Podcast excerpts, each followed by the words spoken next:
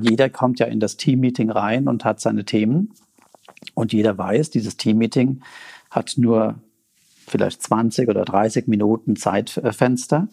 Und ähm, man ist, trifft sich dort vielleicht zu fünf, zu sechs, vielleicht sogar zu mehreren. Und äh, jeder will jetzt seine The äh, Themen loskriegen. Und es ist nur ein enormen Druck. Und wenn man dann das damit beginnt, dass man erstmal eine Minute lang einfach mal sitzt und in Stille ist, dann spürt man diesen Druck. Dann wird man sich dieses Druckes gewahr und man merkt so die Gedankenkaskaden, die Wasserfälle, die da so durch den Kopf rauschen. Und ähm, durch diese kurze Achtsamkeitsübung werden wir einfach uns, wie gesagt, unseres momentanen Status gewahr.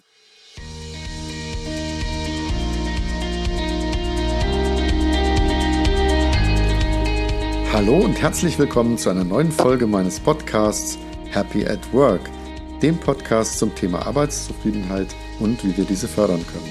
Mein Name ist Laurens Menzinger und ich freue mich riesig, dass du heute reinhörst. Heute spreche ich mit Jochen Köhler. Jochen ist unter anderem Sportwissenschaftler, Organisationsberater, systemischer Coach und Inhaber von JK Gesundheitsmanagement.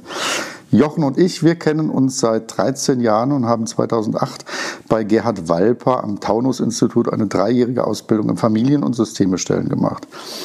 Jetzt bin ich hier bei dir heute, hier in Wiesbaden, in deinem wunderschönen Jugendstil-Villa-Büro. Freue mich sehr. Wir haben schon vielen Dank, vielen Dank. vorhin schön auch gesprochen bei einem gesunden, guten Kaffee mit Hafermilch.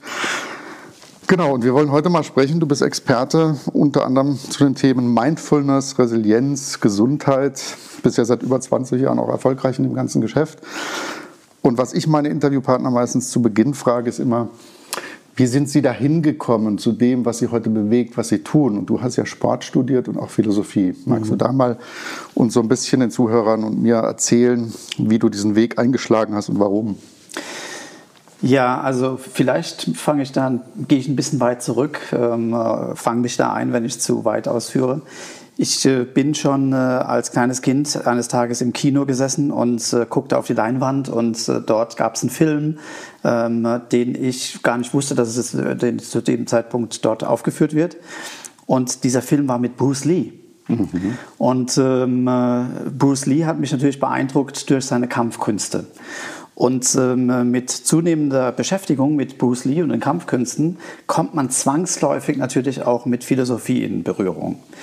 Bruce Lee hat ja auch seinen Doktor in Philosophie gemacht. Und deshalb war für mich natürlich Bruce Lee als großes Idol auch jemand, der mich für diesen Bereich Philosophie nachhaltig ähm, inspiriert hat und auch ähm, etwas mitgegeben hat, ja, wo ich gemerkt habe, ach, das, das, das hat etwas mit mir und mit meinem Körper zu tun. Mhm.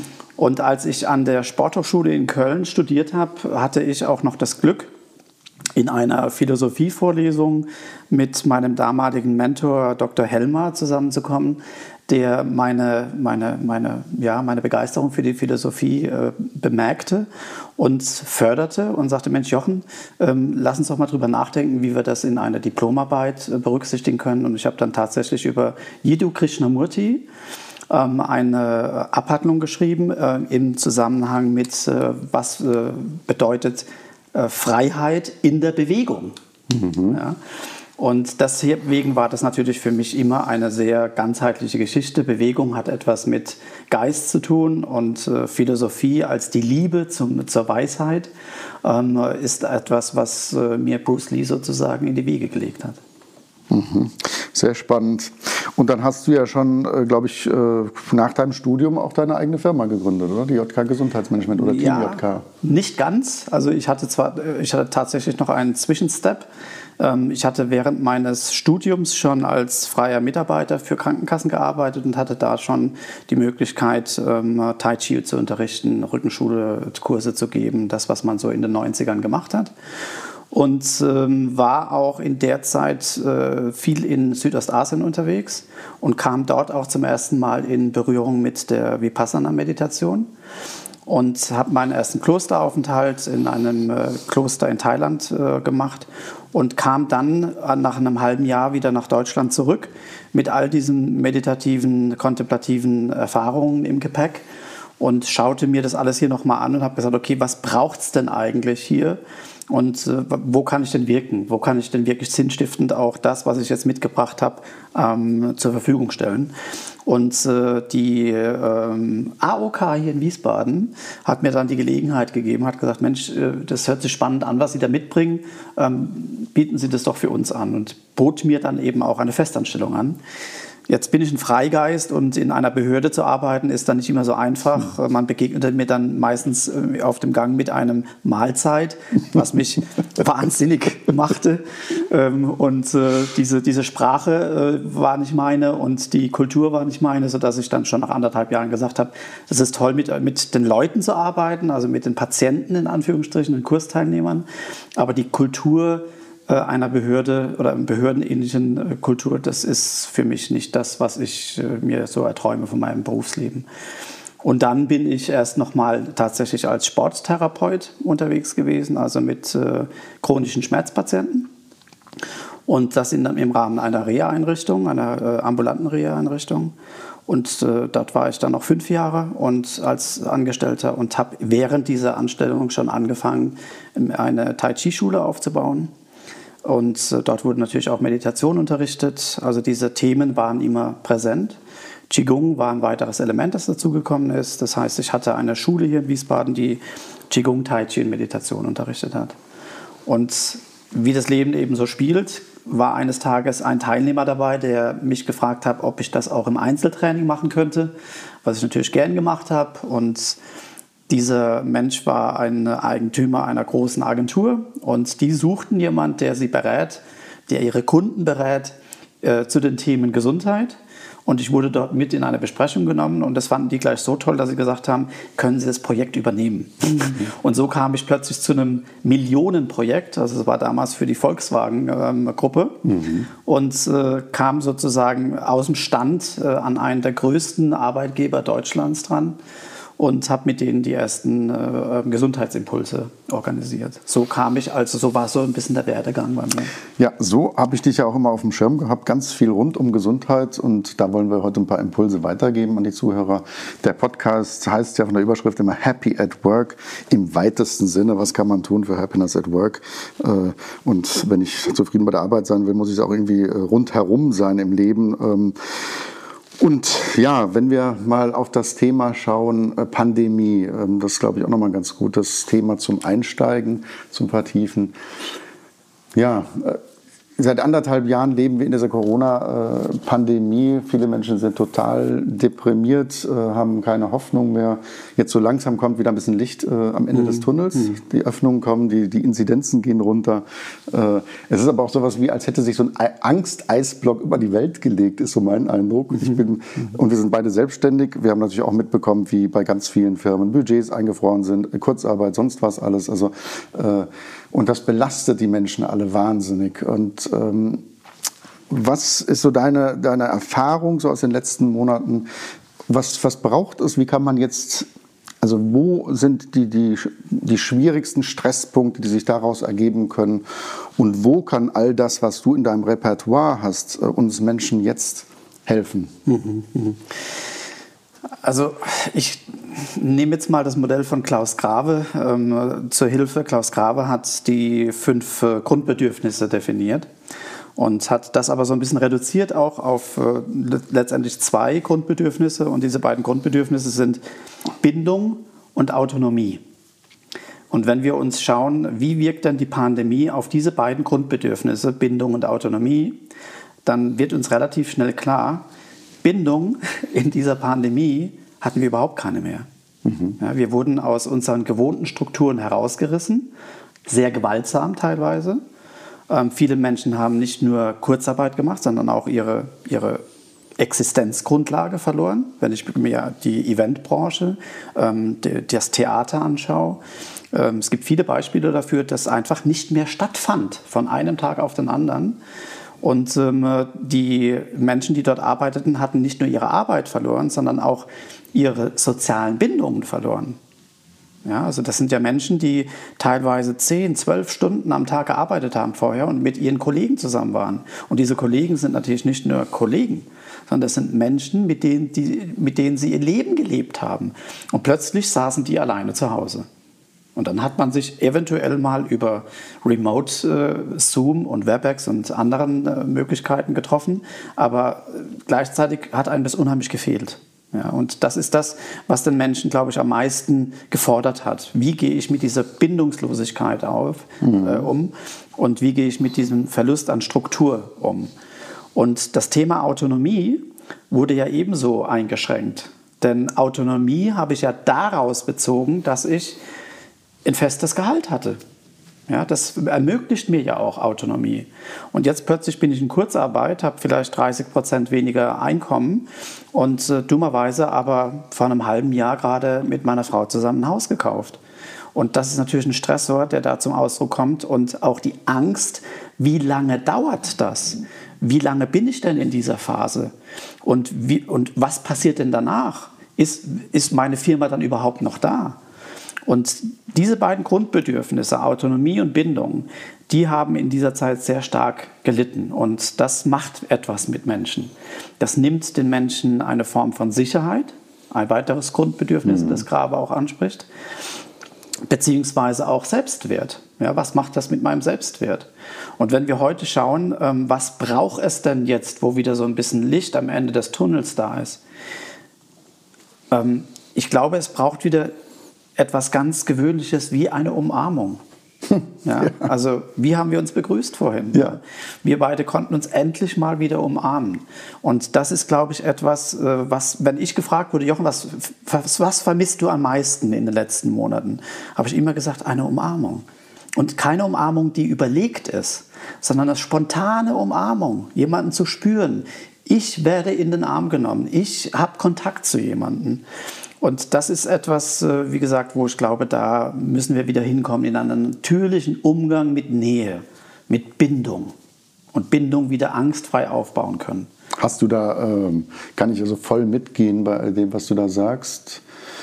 Und hast du Ideen? Ich meine, es ist ja fast so, ähm, wie man nämlich Bindung aufbauen kann, das ist meine Frage. Denn ähm, auf, ich habe fast so ein Gefühl, als würde sich ein, eine komische Normalität entwickeln, so dass äh, diese Angst vor Viren und Bakterien mhm. so überhand nimmt, als würde das kontaktlose Begrüßen sich äh, durchsetzen und das ist, würde massiv widersprechen dem, also wenn man zum Beispiel jetzt Tierfilme, die ich total liebe zum Entspannen anschaut, ne, Affenbabys, sonst was, da ist es ja, und wir Menschen brauchen auch dringend, und deswegen schreien ja Babys wie verrückt, wenn sie irgendwie äh, gar keinen Kontakt haben, wissen nicht, sorgt sich jemand um mich oder nicht, das ist uns ganz ganz, ganz tief einprogrammiert.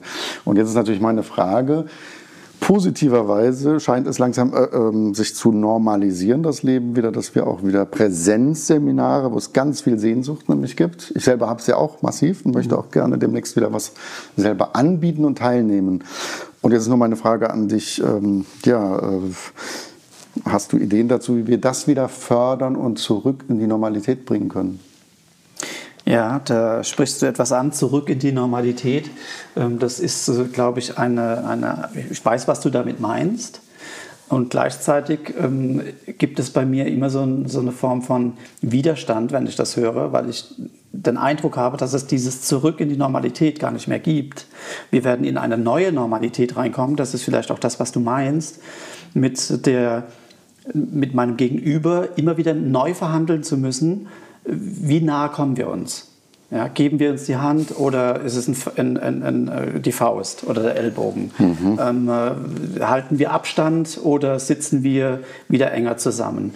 Ähm, nehmen wir, äh, reinigen wir unsere, desinfizieren wir unsere Hände ständig oder reicht es, wenn wir das einmal am Tag machen? Tragen wir Masken, wenn wir mit mehr als zehn Leuten in einem Raum sind? Oder, also alles muss tatsächlich verhandelt werden. Es müssen also neue Regeln, neue Werte entwickelt werden. Nicht neue Werte, aber die Werte werden neu priorisiert. Ja?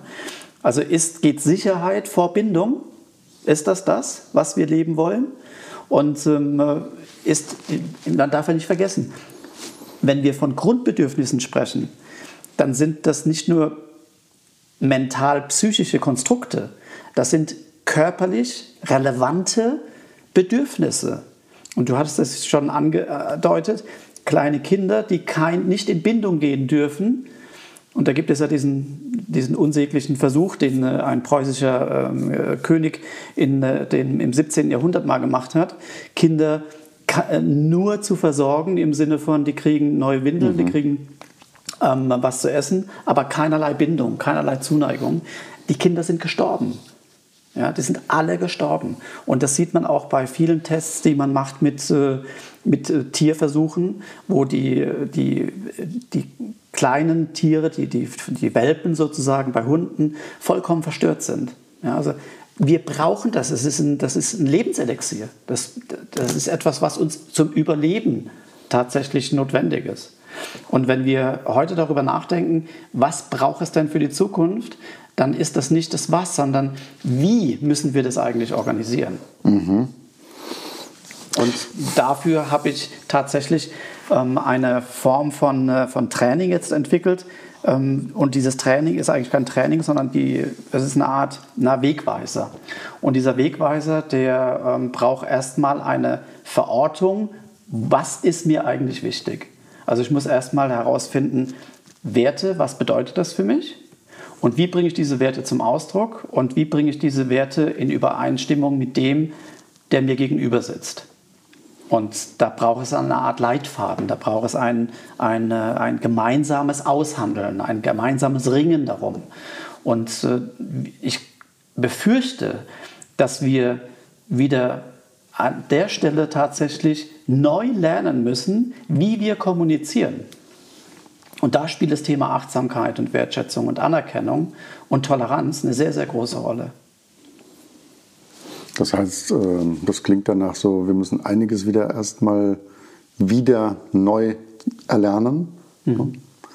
auf uns selber hören ähm, und das auch mal ausdrücken lernen. Also was ich in der, in der Firmenwelt auch sehr stark erlebe, ist, ähm, das hat mich ja ganz stark zu diesen Impro-Themen und sowas gebracht. Das liebe ich mittlerweile, diese extreme Verkopfung. Also das heißt, äh, so die Entfremdung auch Gefühle mitzuteilen, auszudrücken und zu spüren. Ne? Also das ist zumindest, was ich ganz viel so äh, wahrnehme, auch als etwas äh, fast schon krankmachendes. Und ähm, Also, ich habe dir gesagt im Vorgespräch, dass ich vor kurzem so ein Lunch und Learn hatte, wo wir viele, viele kleine einfache Interventionen und Übungen hatten, Icebreaker, sonst was, Impro-Übungen. Äh, eine schöne Übung ist zum Beispiel auch virtuell. Alle Leute sind an dem Zoom und dann sage ich einfach, nehmt mal die Köpfe ein bisschen höher an den Monitor, sodass äh, dass, dass ihr das seht, dass es oben an eurer Kachel endet und dann massiert euch gegenseitig alle und alle lachen. Das heißt, ich habe irgendwo jemand hat, hat und das sind so simple Sachen und ich glaube, dieses, äh, und das habe ich übrigens auch festgestellt, wenn wir mal so, ich sehe die Menschen mal wie so Zwiebelschalen, wenn wir plötzlich dann anfangen über diese Übung, dann haben wir andere Assoziationssachen, sonst was. Wir kommen, wir öffnen uns und lachen uns. Und dann kommt, glaube ich, auch diese Erlaubnis wieder mehr, äh, sich mitzuteilen, Fehler zu machen, was auch immer, und sich zu spüren als Mensch. Und äh, also das sind jetzt so ein bisschen meine eigenen äh, Erfahrungen. Aber zurück zu deinem Training. Äh, hast du, du hast gesagt, du hast das entwickelt. Hast du damit schon Erfahrungen gesammelt? Wir sammeln nach und nach Erfahrungen damit. Es ist natürlich immer noch so, dass wir Trainings, analoge Trainings, also Präsenztermine sozusagen immer noch sehr eingeschränkt wahrnehmen und äh, auch unsere Kunden noch sehr vorsichtig damit sind. Also es gibt äh, die 1 zu 1 Coachings, die funktionieren inzwischen. Ähm, auch Kleingruppen kann man inzwischen tatsächlich treffen, analog. Ähm, und äh, sobald das aber über eine bestimmte Anzahl von Menschen geht, ist da jeder, ähm, jede Unternehmen sind, sind da so ein bisschen sensibel noch dabei und äh, alles, was ich sag mal über 50 Leute geht, ist noch undenkbar. Ja, das ist noch gar nicht bei den Menschen angekommen. Wie soll das organisiert werden? Und ich glaube, wir werden in eine Welt kommen, in der wir so eine Hybridveranstaltungen haben. Wir werden einerseits ähm, Veranstaltungen remote haben, die auch sinnvoll sind und die auch, wo wir auch gemerkt haben, hey, das ist toll, sowas zu haben, so ein Tool, dass wir schnell äh, Menschen zusammenbringen können, die an unterschiedlichen Ecken des Universums gerade unterwegs sind und wir kriegen die alle zusammen in einem Format und äh, können zur gleichen Zeit über Themen sprechen. Das ist sehr, das ist im Sinne des Klimaschutzes auch sehr sinnvoll. Und gleichzeitig, ähm, wie gesagt, haben wir aber die Form der Entfremdung. Und der die, die Pandemie war ein, ein gesellschaftlicher Schlaganfall. Mhm. Ja, also wir wurden mit einem Schlag wurden wir ausgehebelt. Und deshalb, ich komme nochmal darauf zurück, weil du vorhin gesagt hast, heißt es, wir müssen Dinge neu lernen. Das ist vielleicht eine Analogie, die so ein bisschen hilft und Bild, dass das so ein bisschen zeigt. Als Gesellschaft müssen wir Dinge, die früher selbstverständlich waren, neu lernen. Wir haben Dinge durch diesen Schlaganfall, wurden die tatsächlich ausgelöscht. Wenn ich heute die Kommunikationskultur bei Menschen sehe, egal ob das nun auf Facebook ist oder auf anderen Internetforen, wie wir miteinander reden, lässt nicht mehr zu, dass es jemanden gibt, der eine andere Meinung hat als ich. ja? Wenn also heute jemand eine andere Meinung hat als ich, dann höre ich dem nicht mehr zu. Und wie oft höre ich diesen Satz, und das erschreckt mich oftmals, ich möchte mal meine Meinung sagen, aber ich möchte nicht darüber diskutieren. Wohin soll das führen? Ja? Und jetzt sprechen wir über Gesundheit. Mhm. Was macht das denn mit uns, wenn wir uns immer mehr zurückziehen, wenn wir, uns, wenn wir nicht mehr in Bindung sind. Und Kommunikation ist eben das, ähm, ich sage jetzt mal so, so eine Art, äh, eine Form von, äh, ähm, wie heißt es nochmal, wenn man Erdbebt, Seismograph. Ja? Kommunikation ist ein Seismograph, wie wir unsere Realität verbal zum Ausdruck bringen. Das heißt, es ist so eine Wechselwirkung. Ja? Also die Art, wie ich über Dinge rede, zeigt, wie ich meine Realität wahrnehme und sie schafft auch eine Realität. Ja, in der Gender-Diskussion ist es ja immer wieder, wird es als Argument äh, benutzt. Und es zeigt aber auch hier, wie weit bin ich eigentlich in Bindung mit meiner Umwelt und mit meinem Gegenüber. Und da sind Dinge wie Worte, die das sehr gut beschreiben, finde ich jedenfalls, ist das Wort zuhören und das Wort hinhören. Mhm. Ja, und wenn ich schon das sage so, dann merkt man schon, das Zuhören, das hat was Geschlossenes. Ja, und das Hinhören hat was Geöffnetes. Und beim Zuhören und das kennen wir alle, ist es oftmals etwas, das wir zwar hören, aber intern schon überlegen, was wir dem entgegnen können, welche Strategie wir nutzen können, um unsere Position durchzusetzen beim anderen. Wir screenen sozusagen das, was er sagt, nach Fehlern, damit wir selbst die richtigen Argumente schon mal parat haben, wenn er die Atempause macht. Ja, wir hören eigentlich gar nicht mehr hin, sondern wir hören nur zu. Das ist ja erschreckend. Ich meine, äh, wir haben ja gesagt, wir wollen auch ein bisschen dieses Thema auch Resilienz und auch Mindfulness streifen, ähm, wo du ja auch ganz intensiv drin in diesen Themen unterwegs bist. Ähm, und das passt ja, glaube ich, gerade dazu, wenn du sagst, ähm, das Hinhören. Mir kommt gerade so die, die Überlegung, ist es dann nicht genau das eine Voraussetzung, dass ich mal achtsam in die Achtsamkeit komme?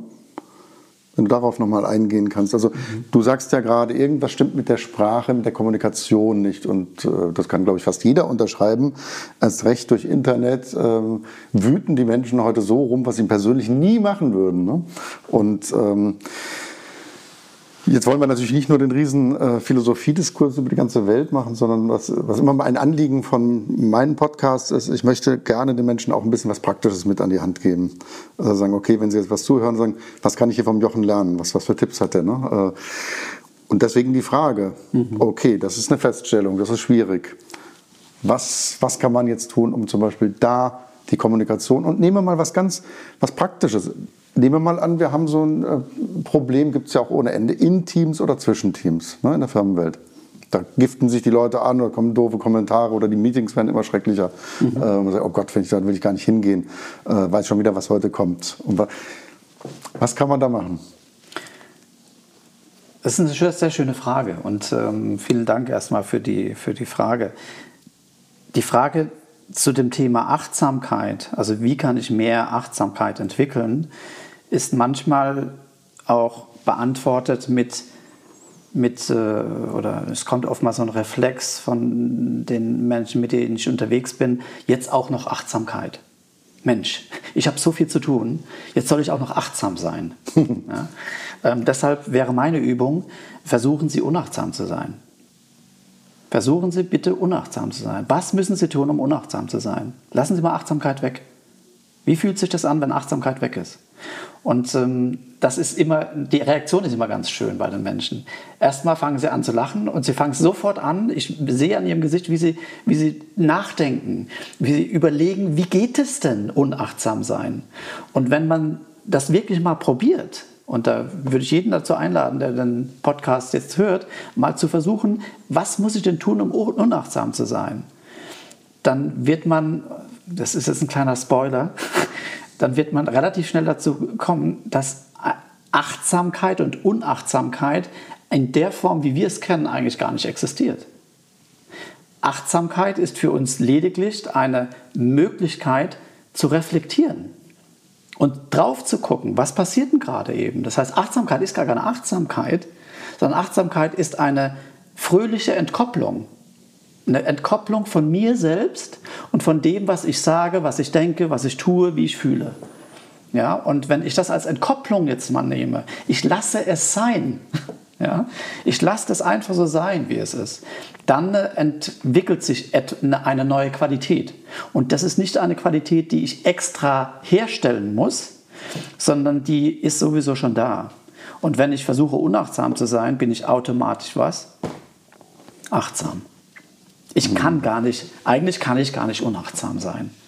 Ja, der Mensch ist immer achtsam. Er hat nur seine Achtsamkeit unterschiedlich fokussiert. Wenn ich über die Straße gehe, dann sollte ich meine Achtsamkeit von meinem Display, von meinem Smartphone anheben und auf den Verkehr achten. Tue ich das nicht, werde ich relativ schnell bestraft.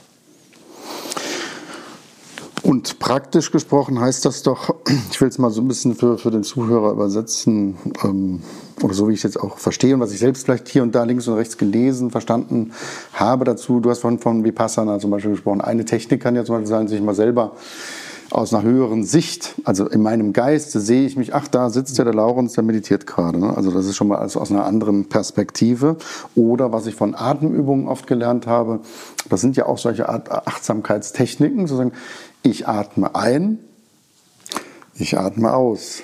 Ich atme ein, also das zum Beispiel im, im, inneren Geiste, sich einfach zu sagen, und es beruhigt mich. Und ich bin praktisch der Beobachtende und der nicht, nicht der Wertende und sagen, ah, ich atme aber schön aus oder ich atme toll und jetzt viel zu schnell ein. Das sind alles Wertungen, sondern einfach zu sagen, ich atme ein, ich atme aus. Und das sind ja zum Beispiel äh, Sachen, die ich kenne und die ganz wunderbar funktionieren. Mhm. Und äh, hast du da noch Ergänzendes, was, was man ganz praktisch machen kann?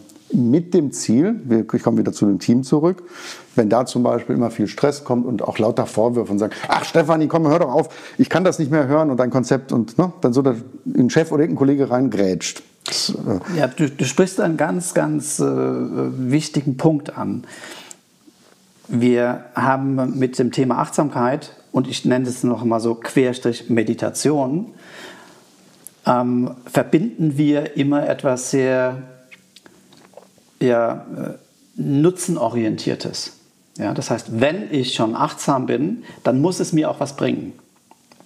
Wenn ich schon richtig atme, dann soll es mir auch mehr Gelassenheit bringen oder einen freieren Atem. Wenn ich schon meditiere, dann muss ich schon wenigstens danach gelassener sein. Ja, also es muss irgendwas bringen. Ja.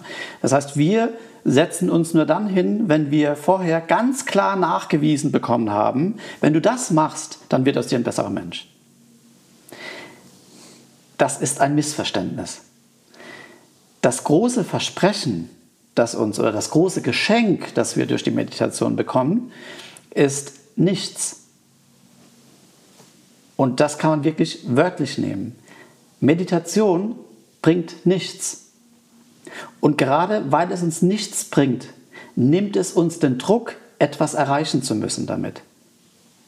Meditation ist der Raum, in dem wir uns erlauben, nichts zu machen, nichts zu erreichen, einfach nur zu sein. Und selbst dieses Sein müssen wir nicht erreichen. Es gibt nichts zu tun.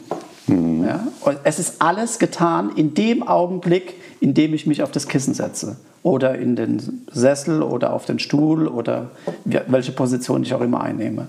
Es geht in der Meditation nur darum, eben genau da zu sein, wo man ist. Und unser Geist findet das überhaupt nicht witzig. Unser Geist will natürlich immer irgendwo hinkommen. So wurden wir erzogen. Ja? Also aus dir muss mal was werden. Also wir sind immer im Werden. Wir sind weniger im Sein. Und wenn wir im Sein sind, dann sind wir Traumtänzer, dann sind wir, gucken wir Löcher in die Luft, Nichtsnutze und so weiter und so fort. Ja, also deshalb ist Meditation an der Stelle oder Achtsamkeit an der Stelle ein großes Geschenk, das wir mitnehmen können, weil es nichts zu tun gibt. Also grundsätzlich kann man sagen, Meditation führt zu nichts. Das ist natürlich auch ein bisschen provokativ extra ausgedrückt. Ich denke, das machst du auch, um den Zuhörer ein bisschen ähm, anzustupfen. Ähm, so nehme ich das wahr. Also sonst korrigiere mich. Nur ich denke, das ist ja auch schon mal was zum Nachdenken äh, oder zum, zum mal sacken lassen, vielleicht das als, als Begriff. Es ist ja auch, wenn wir Meditation hören, dann kommt ja sofort solche ähm, Blasen mit rein wie Erleuchtung, Erwachen, heilig sein. Ja, das kommt ja alles damit rein. Mönch sein, Kontemplation, ja, also besserer Mensch, ähm, Liebe und all diese universellen, positiv getränkten, triefenden Attribute. Ja, all das wird uns mitgegeben aufs Kissen. Wie schwer das doch ist. Und dann stehen wir von diesem Kissen auf und sind immer noch einfach nur der Jochen, immer noch einfach nur der Laurenz. Mhm. Wie unbedeutend. Ja, und wir können mit unserer Bedeutungslosigkeit an der Stelle nicht leben.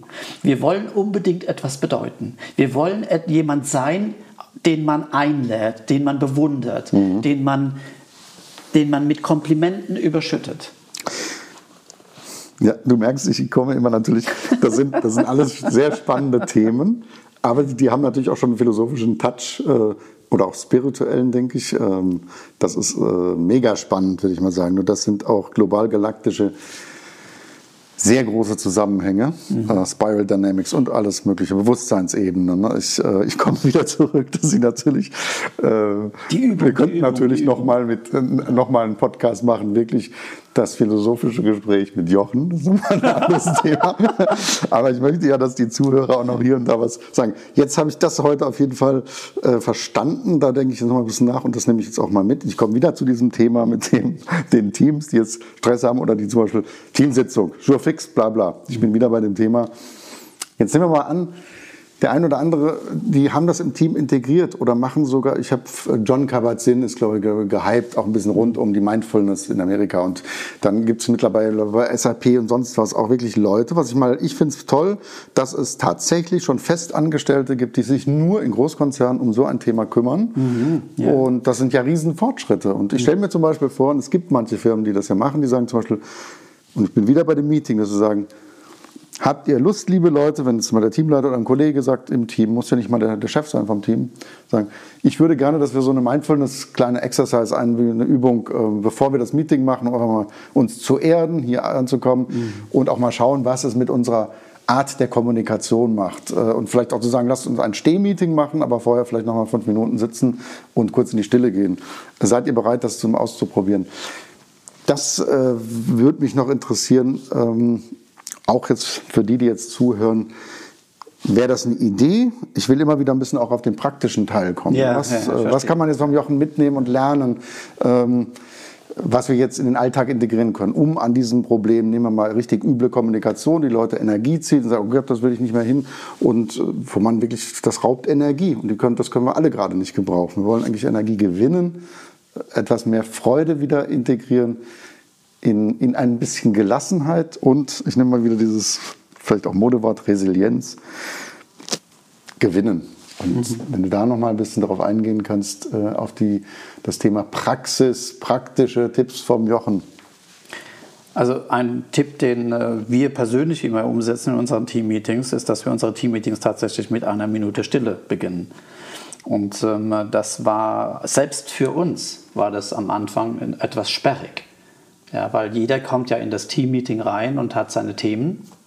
Und jeder weiß, dieses Teammeeting hat nur vielleicht 20 oder 30 Minuten Zeitfenster. Und ähm, man ist, trifft sich dort vielleicht zu fünf, zu sechs, vielleicht sogar zu mehreren. Und äh, jeder will jetzt seine The äh, Themen loskriegen und ist nur einem enormen Druck. Und wenn man dann das damit beginnt, dass man erstmal eine Minute lang einfach mal sitzt und in Stille ist, dann spürt man diesen Druck. Dann wird man sich dieses Druckes gewahr und man merkt so die Gedankenkaskaden, die Wasserfälle, die da so durch den Kopf rauschen. Und äh, durch diese kurze Achtsamkeitsübung werden wir einfach uns, wie gesagt, unseres momentanen Status gewahr. Und so dann zu starten in Teammeeting ist sicherlich gewinnbringender für das ganze Team, als wenn alle übereinander herfallen, in Anführungsstrichen, ja, ungebremst sozusagen. Ja. Also deshalb ist so eine eine Minute reicht da. Also es müssen keine fünf Minuten sein. Ich würde da wirklich sagen, so eine Minute ist, ein, es geht nur um so ein kurzes Bremsen. Ja, so kurz, ah, Stille und ich spüre das. Hoffentlich ist es bald wieder vorbei, damit ich loslegen kann. Aha, das habe ich jetzt auch wahrgenommen und dann geht's los. Ja, das ist noch gar nicht äh, eine Übung, die uns jetzt ähm, viel Zeit wegnimmt, aber selbst diese Minute empfinden wir manchmal als, die hätten wir auch nutzen können. Ja, aber wir haben sie genutzt und mit der Zeit haben wir bemerkt, das ist für uns ein ganz wichtiges Element. Mhm. Was aber für viele ähm, auch noch interessant sein kann, ist einfach, dass sie etwas damit verbinden, eine Handlung damit verbinden. Ja? Das kann zum Beispiel ähm, ein, äh, ein, ein, ein, ein Glas Wasser sein. Ja, dass man zu Beginn sagt, jeder bekommt ein Glas Wasser und jeder trinkt erstmal ein Glas Wasser. Ja, das ist, warum machen wir sowas?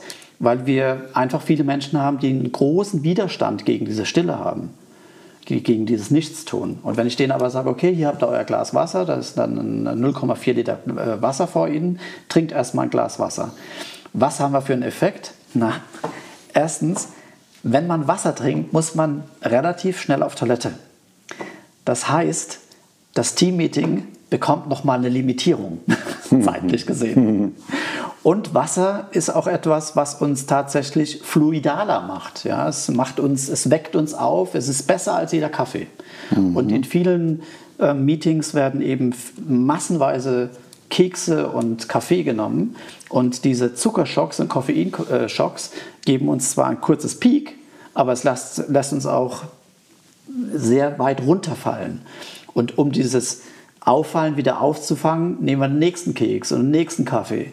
Und so kommen wir von Keks zu Keks zu Kaffee zu Kaffee. Genau. Ja, und mit einem Glas Wasser haben wir das auch nochmal ausgebügelt. Ja, Wasser ist ein sehr viel ähm, vitalisierendes äh, Momentum als jeder Kaffee oder Keks. Genau. Und äh, wir haben es im Vorgespräch, auch äh, Übersäuerung ist in der heutigen Ernährung und, und Welt auch ein Riesenthema, also so wie wir uns ernähren. Äh, mhm. Viel zu viel Zucker, all diese Sachen. Mir fiel gerade noch ein, ich habe jetzt mal so eine moderne Uhr, die mich auch daran erinnert, ähm, hier mit Stehen. Und man sagt ja, dass heute äh, Sitzen ist das neue Rauchen. Hast du damit Erfahrungen? Ähm, auch da gibt es ja Widerstände. Ich habe bei einer Firma gearbeitet, da, da haben die dann ähm, auch zum Beispiel so kleine Moving Sessions in den Kalender des Teams eingearbeitet. Das fand ich toll. Einfach mal zwei, dreimal in der Woche 15 Minuten. Das war auch freiwillig. Das war aber im Büro für alle sichtbar, mhm. sodass keiner die Nase rumpft und sagt, ach guck mal, warum steht die Stefanie auf und Sabine? Jetzt machen die die großen Übungen. Äh, aber es war dann irgendwie schön. Und es war auch okay, wenn jemand gesagt hat, ich bleibe aber sitzen. Im meisten hat es aber dann doch jeden, jeden mitgezogen. Zu sagen, ach, da mache ich auch mit, das ist doch toll. Ja, ja, ja. Und es war auch nicht irgendwie, dass irgendjemand die Nase rümpft, äh, ist doch Arbeitszeit. Und ich glaube, du machst ja auch ganz viel Kulturberatung oder wir beide. Und das ist ja ein Thema, glaube ich. Ähm, du siehst, ich, ich komme immer wieder auf diese sehr praktischen Sachen, die ja. mir einfach so ein gewisses Anliegen sind, dass ich äh, gerne was mitgeben möchte. Was könnt ihr denn? Das, was der Jochen, ich möchte jetzt nicht hier für die Zuhörer missverstanden wissen, da sind ja ganz viele sehr gute Impulse, aber die brauchen viel mehr Raum. Den haben wir leider in dieser guten 30, 40 Minuten, die ich meistens hier in diesen Podcasts habe, äh, nicht. Und deswegen wieder zu dem Thema noch vielleicht Bewegung und ähm, Sitzen ist das neue Rauchen. Hast du da noch Impulse, Ideen, Erfahrungen, äh, gute, die du weitergeben kannst, wo man sagt, auch das könnt ihr neben dem Wasser, neben der eine Minute Stille, ja. in den Alltag integrieren. Ich glaube, die, die, die ganzen ähm, Impulse, die praktischen Impulse, ähm, die, sind, äh, die sind schon weithin bekannt. Ja, man macht eben die Meetings nicht mehr nur im Sitzen, sondern man macht sie eben im Stehen. Man äh, macht Bewegungspausen, man macht Bewegungsimpulse. Ähm, all das sind gut gemeinte Maßnahmen, werden aber vom Erfolg nur dann gekrönt, wenn es eine Kultur gibt, die das unterstützt. Und es muss von den Führungskräften initiiert werden. Ohne die Führungskräfte geht gar nichts. Wenn die Führungskraft sitzen bleibt, bleiben alle anderen auch sitzen. Und wenn der Chef reinkommt und die, und die Nase rümpft, wenn jemand gerade das Fenster aufmacht und ein paar Atemübungen macht, dann wird das bemerkt. Und dessen sind sich Führungskräfte oftmals nicht so ganz gewahr. Und da muss man wirklich mit den Führungskräften nochmal klar machen, hey, ihr seid hier die Vorbilder, ihr seid die Kulturträger, ihr seid diejenigen, die so, so, so, ein, so einen Impuls eben stärken könnt. Ja, und wenn ihr das haben wollt, dann tut das bitte auch und dann zeigt das bitte auch. Und wenn jemand heute, wir machen das ja oftmals, dass wir sagen, hey, es gibt eine Mittagspause und zur Mittagspause, äh, anschließend an die Mittagspause machen wir, haben wir einen Parcours draußen, den ihr ablaufen könnt mit äh, Koordinationsübungen oder wir haben indoor vielleicht ein, ein Buhlspiel, das wird allerdings nicht mit Buhlkugeln gemacht, sondern mit, mit, äh, mit kleinen Reissäckchen mit denen man dann Zielwurfübungen macht, die einfach einen, einen, spielerischen Charakter haben. Und da ist auch der Billardtisch oder der Kicker, all das sind Dinge, die die Leute so ein bisschen zum Spielen bringen. Also Menschen zum Spielen zu bringen. Ja? Goethe mhm. hat ja mal mhm. gesagt, der Mensch ist nur dort Mensch, wo er spielt. Ja?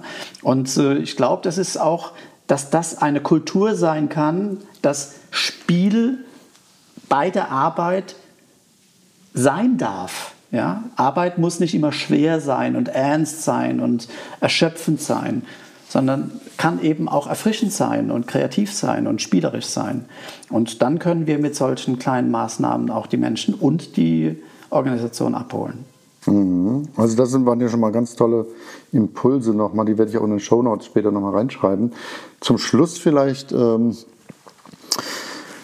kam mir nochmal jetzt die Idee, äh, da, darauf äh, vielleicht das abzurunden, weil du gesagt hast, wenn Führungskräfte, und das kann ja wahrscheinlich jeder bestätigen, wenn ich jetzt auf einer mittleren Ebene irgendwo ein paar Führungskräfte haben, habe, die sagen, das ist toll, das möchte ich auch machen, aber die fühlen sich selber von, weil sie dann Sandwich sind. Ja, und irgendwie der Obermufti sagt, Mensch, was machen Sie denn da, Müller, spinnen Sie da was hier mit dem Fenster auf und atmen, was ist denn das für ein Hokuspokus?